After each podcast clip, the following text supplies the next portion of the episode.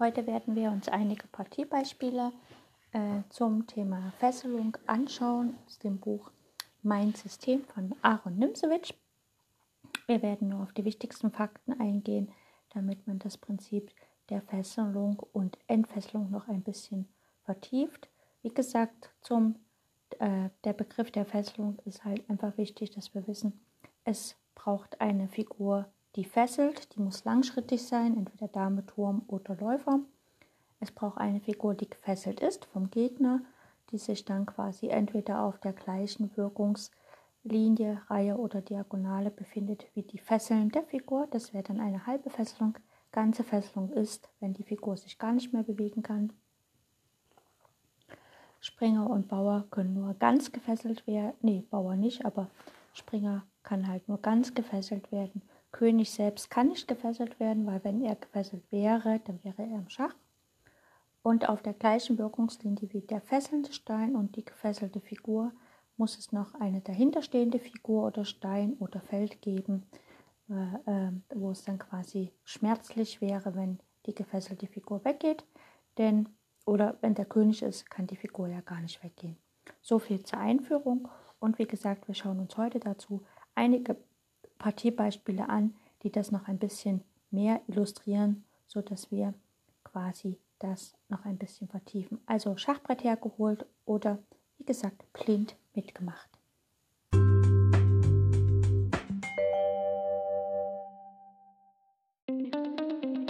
Herzlich willkommen auf meinem Podcast Schachradio bzw. Schach on Air. Ich freue mich sehr, dass ihr wieder eingeschaltet habt und wünsche euch ganz viel Spaß mit der heutigen Folge.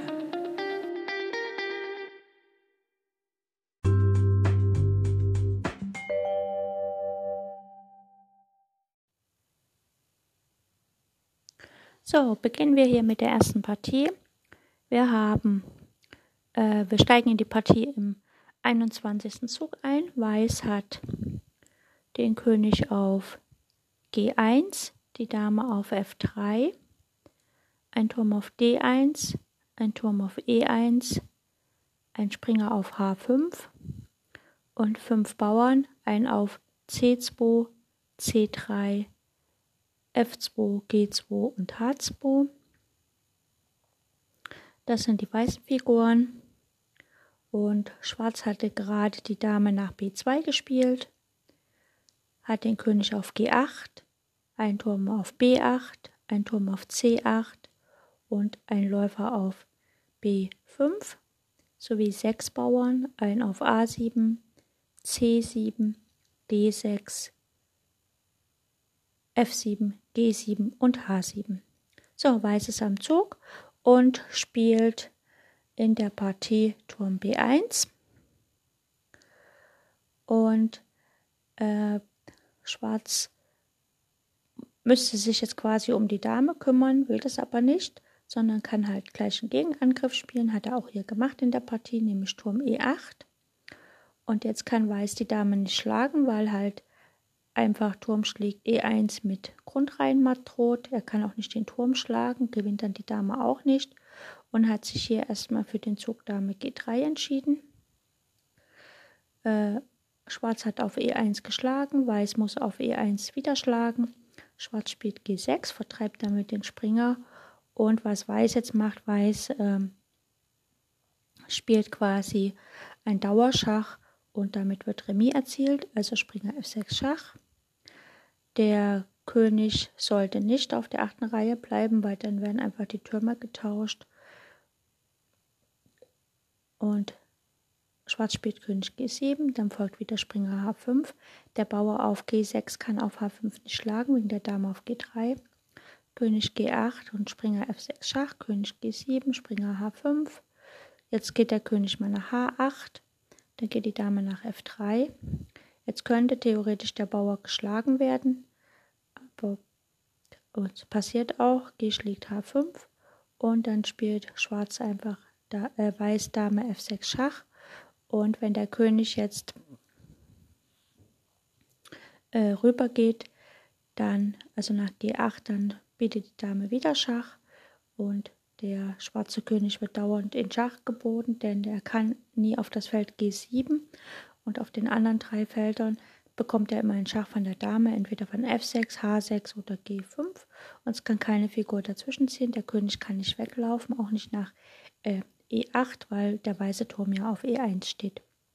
Das hätte aber so nicht kommen müssen. Gehen wir nochmal zurück in die Stellung, bevor ähm, Weiß quasi Turm B1 spielt.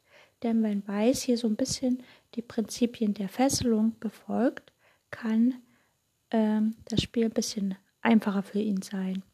Also er muss hier nicht Turm B1 spielen, das ist überhaupt nicht wichtig, hier die Dame wieder aus dem weißen Lager zu verscheuchen. Also nochmal zur Erinnerung, der weiße König steht auf G1, die weiße Dame auf F3, die Türme sind auf der ersten Reihe, Turm D1, Turm E1, der Springer auf H5, ein Bauer auf C2, C3, F2, G2, H2, das ist die weiße Stellung und Schwarz hat den König auf G8, die Dame auf B2, ein Turm auf B8, ein Turm auf C8, ein Läufer auf B5 sowie Bauern A7, C7, D6, F7, G7, H7. Alles wie gehabt. Und jetzt muss Weiß aber nicht Turm B1 spielen. Weiß kann einfach versuchen, mit dem Turm zu schwenken, mit einem Turm äh, zum Königsflügel zu schwenken, beziehungsweise die Türme zu verdoppeln. Und deshalb ist es gut, hier Turm E4 zu spielen. Und dann kann Schwarz äh, fortsetzen mit Läufer C6. Denkt jetzt hier, er hat quasi Turm und Dame aufgespießt. Da folgt aber erstmal Springer F6 mit Schach und G schlägt F6.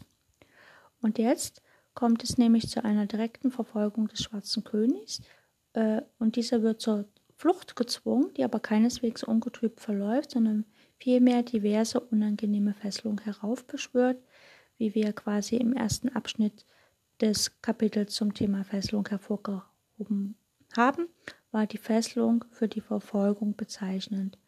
Also jetzt nach G schlägt F spielt Weiß einfach Turm G4 Schach, entfesselt quasi den Turm, weil er die Dame als gleich als nächstes zielt. Und wenn jetzt König F8 gespielt wird, dann schlägt die Dame auf F6 erstmal den Bauern. Es drohen hier unangenehme Sachen mit der Dame ne, bis zum Matt hin. Läufer D7 ist eigentlich ein guter Zug. Und Schwarz-Weiß spielt erstmal Turm G7, will ja auf äh, F7 matt setzen, also Läufer E6, um das zu verteidigen. Und jetzt bekommt erstmal Turm schlägt H7. Es wird ein bisschen Abstand gemacht, um auf H8 matt zu setzen. König E8, das war der einzige Zug gegen das Matt. Und nun kommt die Fesselung Nummer 1, nämlich Turm von D1 geht nach E1, fesselt den Läufer und es droht halt Dame schlägt F7. Sehr unangenehm, weil dann, wenn der König nach D8 geht, kommt halt Dame E7 matt. Und um den zu entgehen, ist Schwarz quasi zu König D7 direkt gezwungen. Und jetzt sehen wir aber, dass der Bauer auf F7 gefesselt ist, also Fesselung Nummer 2. Und dann kann die Dame auf E6 den, Bau, äh, den Läufer rausnehmen und hat Weiß quasi eine Figur gewonnen, was äh, nicht so schön ist.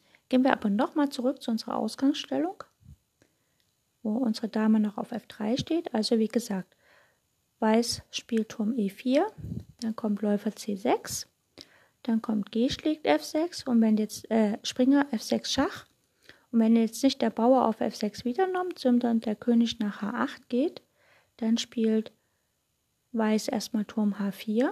Also wieder ist die Dame quasi jetzt der Fesselung ausgeliefert. Und der Läufer kann aber die Dame nicht schlagen, weil dann kommt Turm H7 matt. Wenn Schwarz aber Dame schlägt C2 spielt, um quasi die, ähm, na, das Feld H7 zu decken und gleichzeitig auch den Turm anzugreifen. Ne? Weiß kann jetzt nicht einfach Dame H3 spielen, dann kommt von Schwarz Dame schlägt D1 mit Matt. Also Dame C2 ist schon sehr gut gewählt. Dann spielt Weiß aber einfach Springer schlägt H7. Das Problem jetzt ist, dass wenn der Springer wegzieht, Springer nach F6 zum Beispiel, dann ist wieder Schach, Abzugschach. Und selbst wenn sich dann die Dame dazwischen wirft, kann halt einfach der Weiße Turm H7 matt spielen.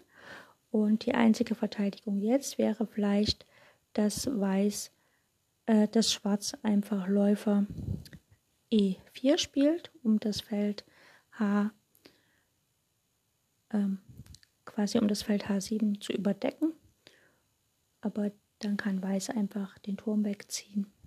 Also das ist halt einfach, kann halt trotzdem den Springer wegziehen und Schach bieten und so hat halt zahlreiche Möglichkeiten. Ne? Genau, das war der erste Teil.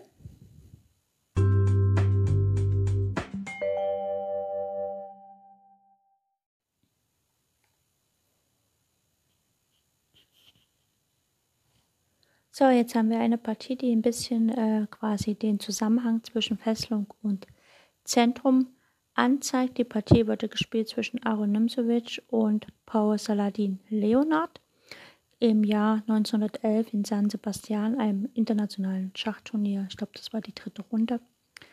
Los geht's hier mit ganz klassisch E4, E4, E5. Springer F3, Springer C6, Springer C3, Springer F6, also vier Bauernspiel, Läufer B4, 5, Läufer B4, äh, Weiß rochiert kurz, Schwarz rochiert kurz, Weiß spielt Läufer schlägt C6 und Schwarz schlägt auf C6 zurück mit dem D-Bauern. Und Weiß spielt da D3. Weiß hat nun eine feste Stellung, da die gegnerische D-Linie auf Granit beißt, also gegen den gedeckten Bauern auf D3. Und eben diese erwähnte Festigkeit äußert sich aber auch darin, dass der weiße Königsbauer niemals durch D6, D5 beunruhigt werden kann. Das Zentrum kann mit anderen Worten nicht mehr geöffnet werden von Schwarz, von Weiß natürlich. Ne? So, Schwarz spielt Läufer G4, fesselt damit den Springer auf F3. Das ist sozusagen die Fesselung. Weiß spielt H3 und befragt den Läufer. Der Läufer geht nach H5 und Weiß spielt hier Läufer G5 und fesselt damit den Springer auf F6. Verfrüht wäre hier gewesen, äh, statt Läufer G5 G4 zu spielen. Dann kommt Springer, schlägt G4, H schlägt G4 und Läufer schlägt G4 mit einem sehr unangenehmen F5, was dann äh, letztlich dazu führt, dass der Springer äh, ja, eben also nicht setzen kann. Ne? Also Weiß hat quasi, äh, Schwarz hat quasi eine Figur für zwei äh, wichtige Verteidiger am Königsflügel gegeben. Deswegen, nach dem achten Zug von Schwarz Läufer H5, spielt Weiß erstmal Läufer G5, fesselt den Springer auf F6. Und hier geht die Dame nach D6, Entfesselung quasi. Der Springer bleibt gedeckt, aber der Springer ist jetzt wieder frei und kann sich bewegen. Weiß spielt Läufer schlägt F6 und Schwarz Dame schlägt F6. Weiß hat quasi das Tempo, was die Dame verschwendet hat, um nach D6 zu kommen, mitgenommen, indem er auf F6 die Figuren getauscht hat. Er hat also quasi das Läuferpaar komplett aufgegeben für das Tempo, was er jetzt gewonnen hat. Und jetzt kann er in aller Ruhe G4 spielen, denn jetzt kann auf G4 nicht mehr getauscht werden. Das Befragen ist hier angezeigt, denn der Läufer wird nach einer Einöde verschlagen, die wegen fehlenden D6, D5 keineswegs in einen blühenden Garten verwandelt werden kann. Seine Entfesselung unter A, man beachte nun, wie H3 und G4 langsam zu einer Sturmmasse heranreifen. So, der Läufer geht nach G6 und wie gesagt, der Läufer steht da ja äh, quasi ein bisschen eingequetscht und Schwarz braucht viele Züge, um den Läufer wieder zum Leben zu erwecken. Äh, Weiß spielt dann König G2, möchte natürlich die Türme, also die Türme sollen halt den Bauernsturm mit äh, vorantreiben. Turm A nach D8, Dame E2, Schwarz schlägt auf C3, äh, weil sonst wäre halt der Springer über D1, E3 nach F5 gewandert. Das will natürlich Schwarz nicht sehen. Äh, Weiß schlägt mit dem Bauern von B2 auf C3 zurück und Schwarz spielt C5. Jetzt haben beide auf der Ziellinie ein Doppelbauern, wobei Weiß natürlich ein starkes Zentrum hat. Weiß spielt Springer D2, verhindert damit, dass der Zug C4 kommt. Weiß will nun einerseits das Manöver Springer D2, C4, E3, F5 F5 ermöglichen. Also er strebt halt mit seinem Springer nach F5. Andererseits gedenkt er aber den generierenden Zug C5, C4 so lange als möglich ohne Zuhilfenahme von C3, C4 zu verhindern. Denn C3, C4 würde nämlich den Vorpostenpunkt in der D-Linie, also den Punkt D4, ungedeckt lassen. Und da will natürlich Schwarz auch keine Figur sehen auf dem Punkt D4. Schwarz spielt Dame E7 und Weiß folgt seinem Plan Springer nach C4. Es folgt B6 und Weiß spielt weiter seinen Plan. Springer E3. Schwarz spielt F6, ne, um den Läufer zu aktivieren. Äh, und der Zug gestattet aber, dass äh, Weiß G4, G5 ab und an mal spielen kann, um die ganze Masse dort aufzuhebeln. Weiß spielt erstmal Turm G1. Ne, er möchte, wie gesagt, die Bauern am Königsflügel in Bewegung setzen. Und zumal er natürlich auch vorhat, wirklich mit den Springern nach F5 zu kommen. Schwarz spielt Dame D7 und Weiß spielt König H2.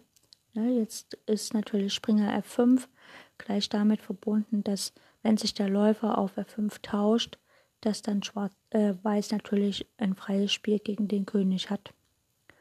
König H8 von Schwarz und Weiß verdoppelt erstmal die Türme, Turm G3, Schwarz spielt Dame B5 möchte natürlich über die Hintertür in die Stellung eindringen und Weiß spielt erstmal Dame E1 und nach dem schwarzen Dame A4 folgt Dame C1.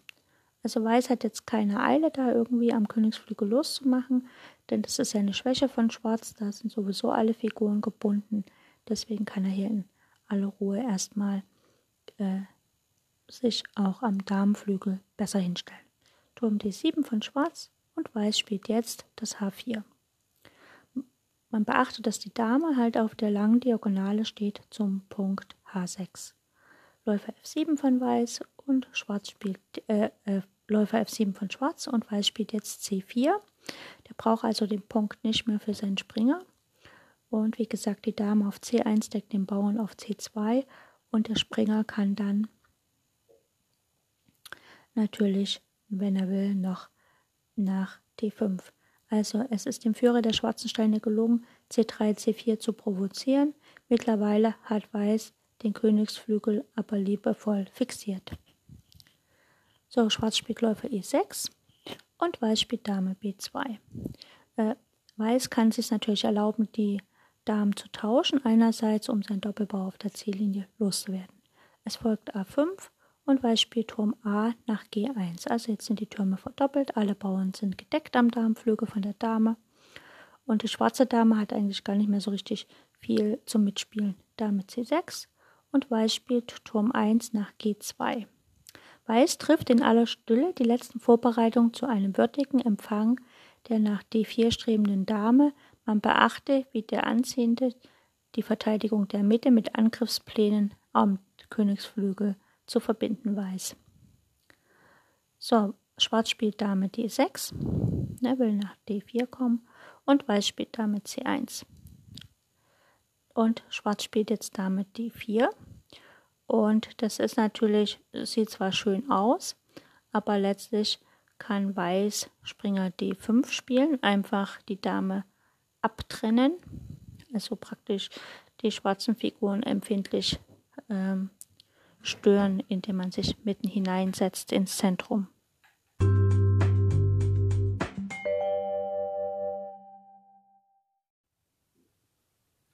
Und wenn wir genau hinschauen, ist es natürlich so, dass der Springer D5 alle Fluchtwege vom, von der Dame abschneidet, denn die schwarze Dame auf D4 ist jetzt quasi gefangen. Und diese Fallen Falle fand überall größte Anerkennung, dass dieselbe den strategischen Zielen, die ich mir in dieser Partie gesetzt habe, untergeordnet sei, hat niemand zu Recht in Erwägung gezogen. Das strategische Ziel war aber die Verhinderung von Zentraldurchbruch bzw. Zentralmanöver und Ermöglichung von schließlichen G4, G5 mit Angriff, äh, schreibt Aronimsewitsch. Es geschah hier noch Turm schlägt auf D5, denn äh, ja, Schwarz gibt hier lieber den Turm, statt die Dame nachher zu verlieren. Dann wird aber trotzdem erstmal C3 gespielt, weil die Dame kann nicht weg, die schwarze Dame. Dame schlägt auf D3, ich schlägt D5, die Dame kann ja immer noch nicht weg. Beziehungsweise wird hier dann noch der Läufer verloren. Präziser wäre natürlich gewesen, wenn man einfach mit dem C-Bauern auf D5 geschlagen hätte. Na, aber okay, E schlägt D5, die Dame geht nach C, schlägt den Bauern auf C4 und dann wird auf E6 noch der Läufer genommen mit dem D-Bauern. Die Dame schlägt auf E6 und die weiße Dame geht nach C2. Schwarz spielt hier nach C4, hat aber wie gesagt schon einen ganzen Turm weniger. Dame F5, die Damen werden auf F5 getauscht, also Schwarz nimmt die Dame auf F5, Weiß schlägt mit dem G4 Bauern auf F5 und hat dann schließlich gewonnen. Das schauen wir uns jetzt hier noch ganz schnell an, äh, ohne dass ich viel sage. Wie gesagt, die G-Linie ist offen, die weißen Türme sind dort verdoppelt, also Schwarz muss den G7 Bauern decken, das geht nur mit Turm F7, Weiß spielt G4, äh, Turm G4, Schwarz äh, spielt B5, versucht halt dort, hat er ja vier Bauern noch durchzubrechen irgendwie. Weiß stoppt das Ganze mit A4. Schwarz spielt C6 und Weiß spielt jetzt Turm G1. H5 folgt von Schwarz und Weiß spielt Turm E4.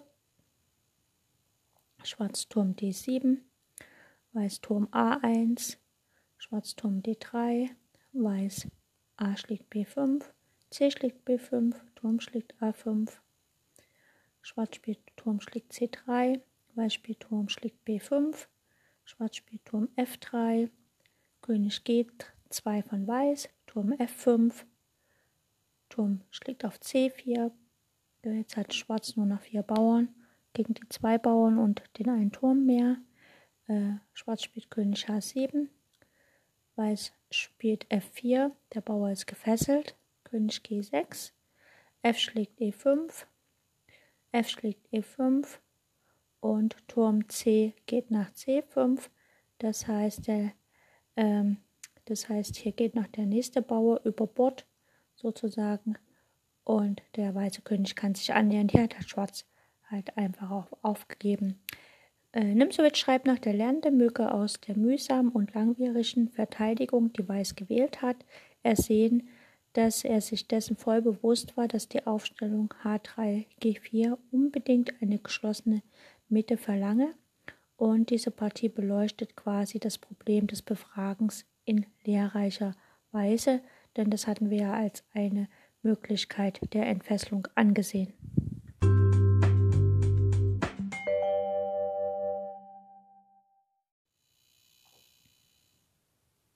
Schauen wir uns noch eine Partie an, die natürlich eine große Auswahl von Fesselungen uns zeigt, und zwar giftige und harmlose durcheinander gemischt. Und die Partie wurde gespielt zwischen Aaron Nimzewitsch und Georg Fluss im Jahre 1913. Es war allerdings eine Fernpartie, was auch immer das heißen möge. Okay, los geht's mit E4, E5. Springer F3, Springer C6, Springer C3, Springer F6, Läufer C4, Läufer C5. Das haben wir schon öfters gesehen. Weiß spielt D3, D6 von Schwarz und Weiß fesselt den Springer auf F6 mit Läufer G5 und Schwarz greift gleich zum Befragen mit H6 und man hätte hier, man kann natürlich mit dem Läufer nach E3 zurückgehen, aber Weiß hat sich halt hier für Läufer H4 entschieden und Schwarz hat sich äh, dafür entschieden, direkt weiter zu befragen, also nachzusetzen mit G5. Äh, ja, Weiß hätte hier, äh, Schwarz hätte auch Läufer E6 vielleicht besser gespielt. Okay, Weiß entscheidet sich für Läufer G3 und Schwarz fesselt jetzt den Springer auf F3 mit Läufer G4 und Weiß befragt ihn direkt mit H4. Äh, nicht den Läufer mit H3, sondern spielt direkt H4, um den Bauern auf G5 zu befragen. Schwarz spielt erstmal Springer G5, um den Läufer auf G3, äh, Springer H5, um den Läufer auf G3 anzugreifen und natürlich um den Bauern auch nochmal zu decken. Wie bereits früher bemerkt, hätte Weiß hier das Problem des Zentrums schärfer hervortreten lassen können, mit, äh, äh, dass er im zehnten Zug jetzt hier Springer D5 spielt. Dann kommt von Schwarz Springer D4 und dann kann Weiß C3 spielen, äh, was quasi für den Weißen ein bisschen besser ist. Aber Weiß hat sich hier in der Partie anders entschieden. Nach Springer H5 hat er mit dem H-Bauern den G5-Bauern rausgeschlagen und Schwarz spielt hier Springer D4. Er möchte ja die Fesselung auf F3 ausnutzen. Weiß setzt fort mit Läufer, schlägt auf E5. Also der Läufer gibt sich quasi, also eine verblüffende Ausrede. Weiß gibt seinen Läufer her, lässt aber den Gegner mit einem schwebenden Springer H5 und eben solchen König zurück. Also die schwarze Königsstellung ist ja wahrlich nicht sicher und das kompensiert natürlich auch das Material. Weiß spielt Läufer F3, äh, Schwarz spielt Läufer schlägt F3, Weiß schlägt mit dem Bauern auf F3 zurück und Schwarz spielt D, schlägt den Läufer auf F, äh, E5. Der weiße Turm schlägt auf H5 und Schwarz spielt Turm G8. Also Anscheinend ist die weiße Stellung nun keineswegs beneidenswert, denn der Springer D4 drückt und der G-Bauer scheint verloren zu sein. Aber scheint nur so. F4 ist natürlich dann die Rettung. E schlägt F4 und Weiß spielt Dame G4, denn jetzt ist ja der G-Bauer äh, ausreichend gedeckt. Die Pointe Weiß fürchtet sich nicht vor dem Strohfeuer der schwarzen Attacke Springer C2 Schach. Gut, Schwarz spielt es auch, Springer schlägt C2 Schach äh, weil sonst hätte Weiß ja die lange Rochade gespielt. Ja, und auf Turm G5 hätte Weiß einfach Dame F4 gespielt. Weil auf F7 ja matt droht. So, äh, Weiß spielt König D2, da steht er sicher, es kommt kein Schach mehr vom Springer. Und Schwarz schlägt auf A1, Springer schlägt A1. Und jetzt kommt folgendes. Ähm, Weiß opfert jetzt noch eine Figur, einfach um taktisch hier was zu bewegen, denn wir sehen ja, der schwarze König steht nicht mehr sehr sicher. Also Läufer schlägt F7 Schach. Und man kann halt sagen, wenn Schwarz hier König schlägt F7 spielt, dann folgt Dame F5 Schach, König E8, Dame E6 Schach, der König muss nach F8, also man hätte auch die Dame dazwischen ziehen können, aber dann äh, gewinnt man ja den Turm. Und hier kann dann Weiß in aller Ruhe G6 spielen und die Partie für sich entscheiden. Ne, denn das Matt ist schlecht abzuwehren. Und falls Nachläufer schlägt F7 König, schlägt F7 kommt und nach Dame F5 König E8, Dame E6 Schach, Dame E7. Wenn das hier kommt, dann kann die Dame auf G8 schlagen. Und wenn dann Schwarz Dame F8 spielt, spielt Weiß einfach Dame H7. Das Ziel ist ja hier ganz klar, man will den H-Bauern haben und dann natürlich mit dem G-Bauern weiterlaufen. Nach Dame E7 kann Weiß einfach G6 spielen und wenn dann auf H7 die Damen getauscht werden, also Schwarz spielt Dame schlägt H7, kommt äh, G schlägt H7 und nach Läufer D4 kann man jetzt hier nicht einziehen, aber ähm, Weiß kann einfach Springer B5 spielen und hätte eigentlich auch den Zug ähm, D, äh, ja, E5. Ne? E5 würde halt dann das verstopfen, aber Springer B5 ist natürlich, ne, droht halt eine Springergabel.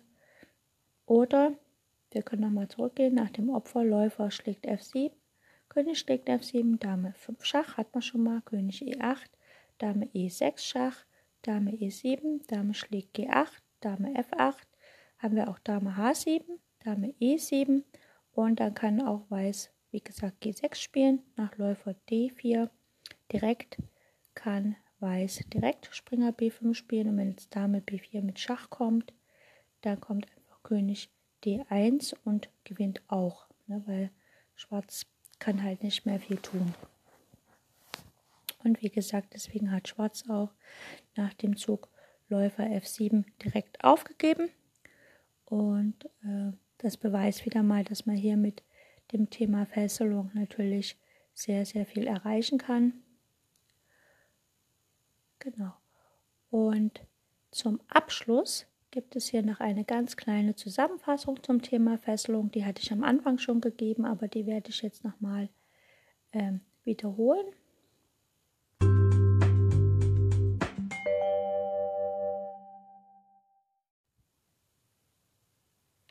So, kommen wir zu der Zusammenfassung zum Thema Fesselung. Das eine ist, wir spielen auf den gefesselten Stein oder wir spielen gegen den gefesselten Stein, weil der gefesselte Stein deckt nur imaginär.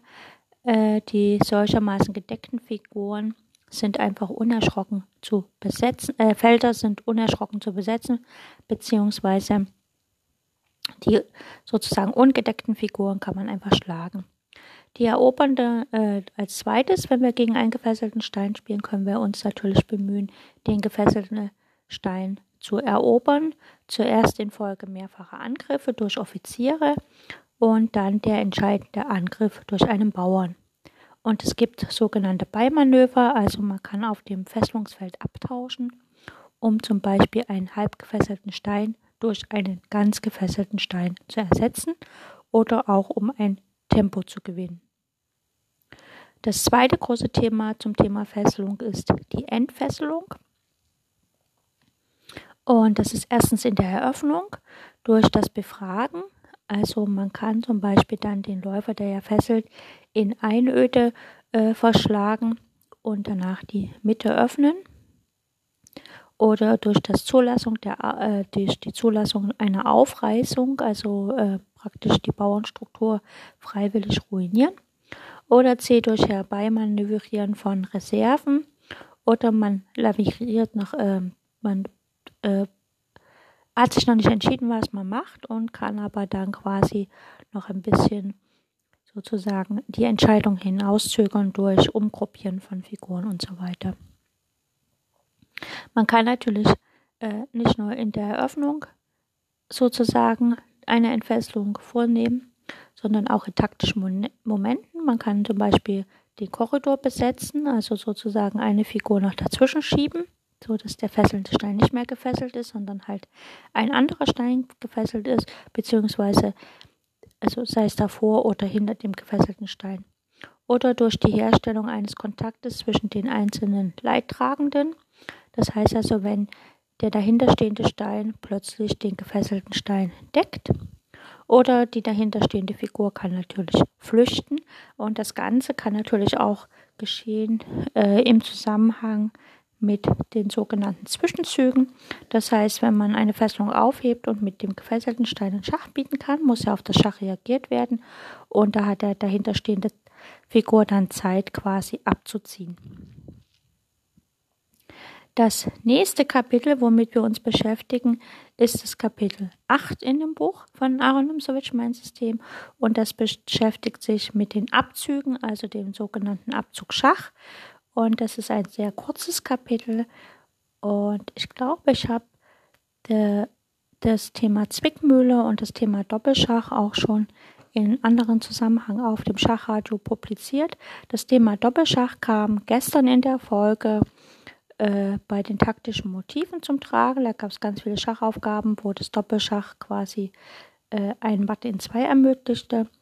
Und das Thema Zwickmühle, das hatte ich schon einmal äh, ganz am Anfang der Serie äh, zum Buch von Aaron Nimsowitsch, mein System, als Einstiegsepisode mitbehandelt. Also da könnt ihr gerne reinhören. Ansonsten danke ich euch fürs Zuhören, wünsche euch viel Spaß bei euren eigenen Schachpartien. Wenn ihr Feedback, Anregungen zur Sendung habt, bitte fühlt euch frei, mir das zu schreiben. Für ähm, konstruktive Kritik bin ich stets offen. Das andere ist, äh, auf YouTube gibt es Schach on Air, jetzt relativ neu. Da sind zum Beispiel von den taktischen Motiven die ganzen Aufgaben nochmal in kleinen Mini-Videos, Clips äh, zu sehen. Das kann man sich gerne anschauen. Ansonsten, wie gesagt, wünsche ich euch viel Spaß und danke fürs Einschalten.